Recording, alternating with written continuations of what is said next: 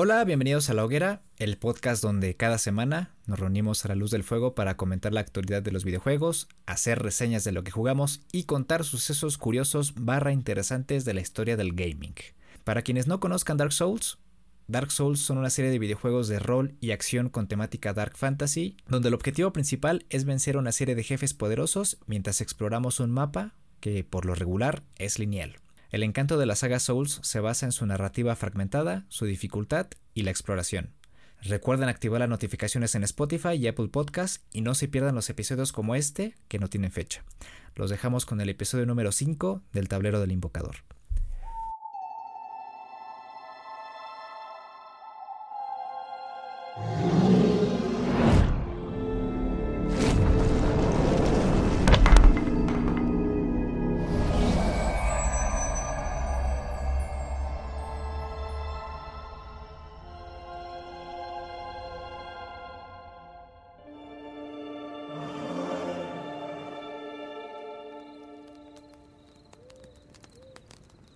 Como saben, Elden Ring salió hace unos meses y como todo juego que lanza From Software, vino acompañado de nuevos jugadores y en consecuencia muchas críticas. Abrumados por la dificultad, enojados por la interfaz de usuario y la incapacidad de llevar cuenta de las misiones secundarias. Incluso se abrió un debate sobre si debería tener o no un botón para pausar la partida. Y entonces fue que decidimos hacer este episodio, para aclarar las dudas sobre por qué los Souls son como son y además también funciona como un ejercicio de reflexión para comprender por qué nos gustan. Es fácil para mí decir que me gustan los juegos de Front Software, pero hasta hace unos días no sabía explicar por qué un juego que me humilla en repetidas ocasiones puede gustarme tanto. Es como un fetiche raro. No importa si es Elden Ring, Dark Souls, Bloodborne, todos siguen una misma fórmula. Un lore hecho mierda por el mapa y un personaje en ascenso que parte desde lo más bajo y que también termina hecho mierda por el mapa, hasta que se convierte en el ser más fuerte e importante del lugar gracias a una profecía o por haber sido él o la siguiente en la fila. Y para sorpresa de algunos, son juegos que vendieron extremadamente bien y tuvieron muy buenas críticas.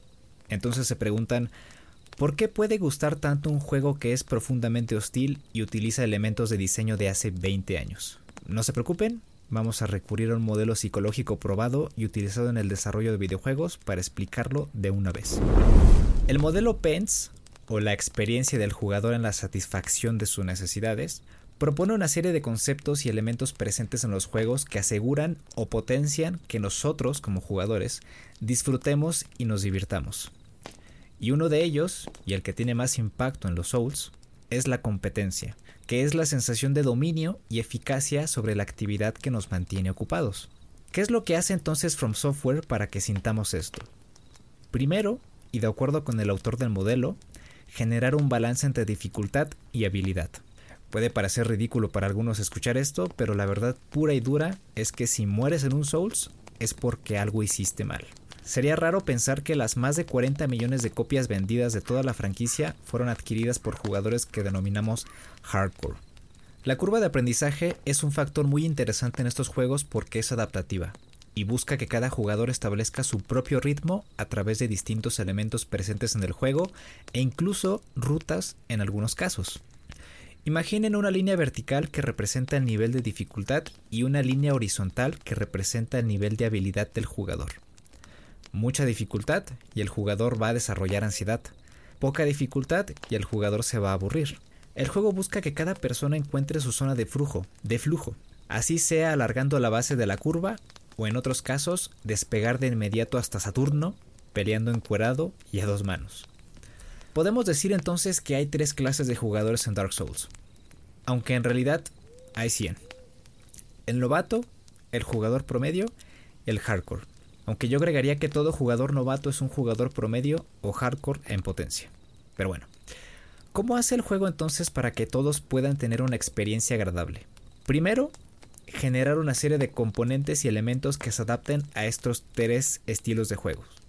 Y segundo, que los jugadores tengan poder de elección sobre las actividades principales del juego. ¿Qué opciones tenemos para jugar? Yo se las voy a decir en bloques y ustedes piensen en cuáles elegirían para su partida en Elden Ring o Dark Souls. Pelear desnudo a dos manos. Utilizar de forma recurrente el escudo para hacer parries y provocar daño crítico. Jugar con un tapete o cualquier otra forma de interacción no convencional como una guitarra de Guitar Hero, un Ring Fit o incluso fruta. Establecer reglas autoimpuestas para completar el juego. Mejorar al personaje y utilizar un buen set de combate. Estudiar el moveset de los enemigos para predecir sus ataques y con esto mejorar la coordinación y la velocidad de reacción. Aprender habilidades, rutas, localización de objetos y trucos de una guía en internet. Invocar aliados y NPCs en las batallas contra los jefes. E iniciar con una clase que haga uso de piromancias o ataques de largo alcance. Y por esto decía que hay 100 clases de jugadores, porque o hacen uso de todas estas a lo largo de su partida, de 70 horas, o las combinan e inevitablemente terminan peleando encuerados a dos manos en su tercera partida. El siguiente elemento que menciona el autor es la claridad en el gameplay, que es la base para garantizar que el combate sea y se sienta justo. ¿Cómo va a ser justo que me pisen, me griten, me empalen y me escupan en la cara en menos de 3 segundos? Ahorita les digo. Y esto va también para quienes se quejan de la interfaz de usuario. En un juego intenso que demanda atención y tiene márgenes muy pequeños de tolerancia, no podemos tener una interfaz de usuario llena de marcadores, misiones y un minimapa. Los elementos de la interfaz tienen que ser fácilmente interpretados y ubicados en zonas estratégicas para que el jugador pueda distinguirlos en medio de una pelea con un jefe. Por eso regularmente tenemos tres ítems, la barra de vida y estamina, la caja de armas y objetos y el contador de almas. Y antes de que lo piensen, sí, Elden Ring tiene un mapa pero a través de un menú, en la pantalla regular solo podemos ver una brújula horizontal que difícilmente bloquea el campo de visión. Además, estos elementos principales por lo general son dinámicos. Aparecen solo cuando entramos en combate o interactuamos con ellos. La animación. Si han sido observadores, los movimientos del personaje principal y los enemigos están bien marcados y definidos. Primero, hay una apertura. Después, una anticipación cuando está cargando el golpe. Luego, el ataque, e independientemente de si bloqueamos o no, entran en un estado de recuperación. Apertura, anticipación, ataque y recuperación. El jugador y todos los enemigos sin excepción cumplen con este ciclo. Algunos lo hacen más rápido, otros más lento, e incluso pareciera que se saltan la apertura o la anticipación. Pero siempre hay pistas visuales y auditivas como un rayo concentrado, fuego, un gruñido o una onda de choque. De nuevo, si morimos muy seguido es porque no ponemos atención.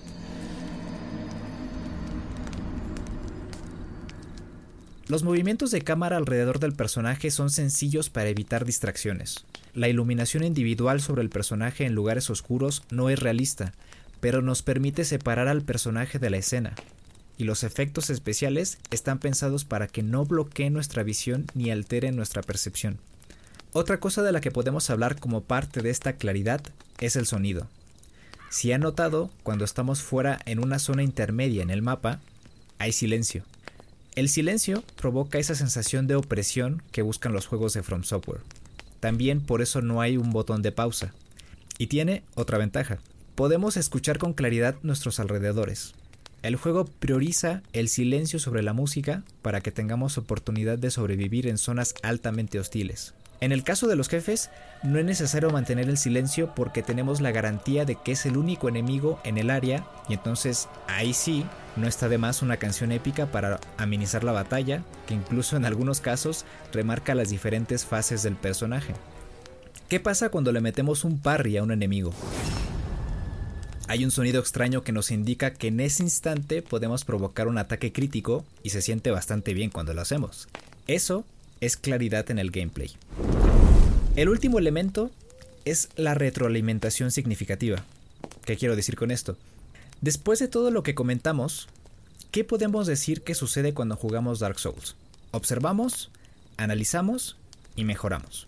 Observamos el desarrollo de la pelea, los movimientos de los enemigos, el daño que recibimos y el daño que provocamos con nuestra arma. Analizamos la causa de los golpes. Tardé mucho en esquivar, me curé en un momento inapropiado, que también conozco el escenario y mejoramos cuando mantenemos la calma, cuando nos concentramos y practicamos esquivando los golpes del enemigo y aprendemos el momento indicado para iniciar un ataque, provocar un parry o defendernos sin que nos rompan la guardia. Mejoramos cuando comprendemos su patrón, la cadencia del ataque y el área de daño. Al final, terminamos ejercitando nuestra memoria muscular, y sin darnos cuenta ya dominamos la primera y segunda fase del combate, sin tener que pensar lo que estamos haciendo. Todo esto nos provoca esa sensación de desarrollo y crecimiento en el juego. Puedes sentir cómo mejora tu habilidad y ganas confianza. Entonces, se repite el ciclo. Encontramos un nuevo reto, observamos, analizamos y mejoramos. Podemos decir que trascendemos como jugadores y como personas. Y esa sensación de logro es lo que provoca esa satisfacción cuando jugamos cualquier Souls. Después de todo, ese es el mensaje de Miyazaki, porque cuando vencemos a Ludwig, Artorias o Malenia, nos sentimos eufóricos. Por eso siempre decimos no cuando piden que Elden Ring tenga un modo fácil, o cuando piden un botón de pausa, porque entonces pierde todo propósito. No hay análisis, no hay mejora, no hay satisfacción. Cuando digo que cualquiera puede terminar un Souls, es porque cualquiera puede terminar un Souls, mientras tengan las herramientas adecuadas de accesibilidad. El problema empieza cuando los nuevos jugadores llegan con un concepto erróneo del juego que van a jugar Elden Ring para relajarse mientras escuchan Lo-Fi de fondo, que se acercan a Bloodborne porque quieren un juego de terror.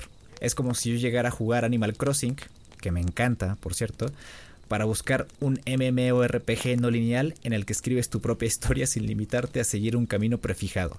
No, no voy a pedir armas en Animal Crossing o un sistema de marcación porque no lo necesita. Hay juegos para satisfacer cualquier necesidad, y justamente por eso se tiene que respetar la visión original. No son imposibles, no son los juegos más difíciles del mercado, jueguen Dark Souls. Yo creo honestamente que en estos momentos en los que estamos viviendo, Elden Ring es un muy claro ejemplo de que se puede hacer un juego difícil que llame la atención y que traiga al público casual.